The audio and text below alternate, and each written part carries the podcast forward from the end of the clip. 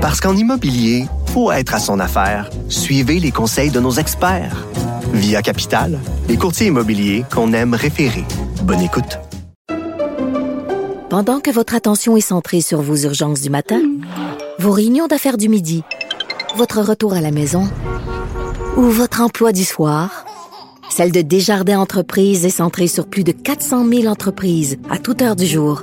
Grâce à notre connaissance des secteurs d'activité et à notre accompagnement spécialisé, nous aidons les entrepreneurs à relever chaque défi pour qu'ils puissent rester centrés sur ce qui compte, le développement de leur entreprise. Savoir et comprendre l'actualité. Alexandre Morand-Villouellette. Alex, bonjour. Bonjour, Benoît. Un pompier suspendu parce que... C'est une drôle d'histoire. Ça s'inscrit un peu dans cette nouvelle thématique, là, des gens qu'on suspend là, pour diverses raisons. On parlait des gens dans le milieu de la santé, des infirmières Mhm. qui, qui sont suspendus parce qu'ils volent des beignes.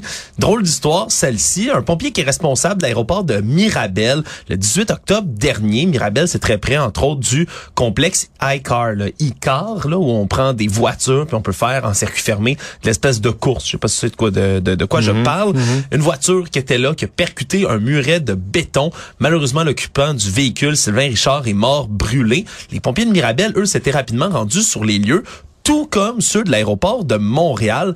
Personne n'a été capable de sauver l'homme de 65 ans. Le problème, c'est que la direction de l'aéroport de Montréal avait demandé à ses pompiers de pas aller intervenir, selon le syndicat. Mais le lieutenant en question du groupe de pompiers a dit, il y a une vie en jeu, je suis au courant. Moi, je prends la décision d'y aller pour tenter de sauver. Et pour ça, il a reçu une suspension d'une journée pour insubordination et non-respect de la directive.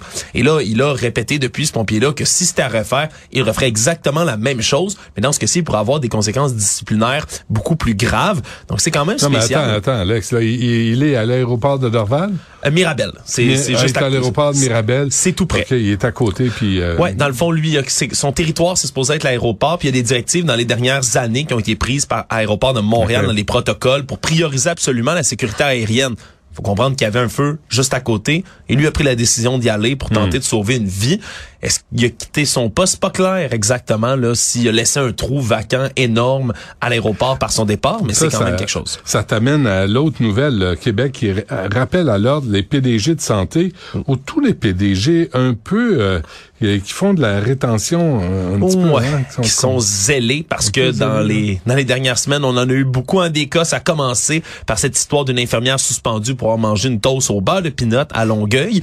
Et par la suite, là, la presse en a rapporté aujourd'hui également qu'il y avait une bénéficiaire qui avait préposé bénéficiaire qui été suspendue cinq jours parce qu'elle a mangé une pointe de pizza qui allait être jetée en pleine pandémie, Benoît. Elle l'a mangé cinq jours de suspension alors qu'on manquait de bras, a pu finir. Et là, on parle là, maintenant de cas similaires, des préposés qui ont mangé un beigne, du bacon, du café, entre autres, toutes sortes de produits qui peut-être allaient être jetés, peut-être pas, mais qui étaient destinés théoriquement aux résidents. Et là, Christian Dubé, le ministre de la Santé, n'a pas caché son irritation et avec ses collègues, entre autres Sonia Bélanger à Santé aux aînés, Lionel Carman services sociaux, vont faire une mise au point avec tous les PDG des établissements de santé, veulent leur rappeler, entre autres, que les suspensions puis les, puni- les punitions comme celle-là, faut que ce soit proportionnel quand même avec ce qu'on ce qu'on reproche là. Hein? Faut pas que ce soit énorme. Il dit d'ailleurs qu'une recherche détaillée qui est faite en ce moment dans chacune des situations qui est rapportée pour comprendre ce qui s'est passé. On rappellera que l'infirmière de la toast euh, au beurre d'arachide, elle, ça a été annulé finalement cette suspension.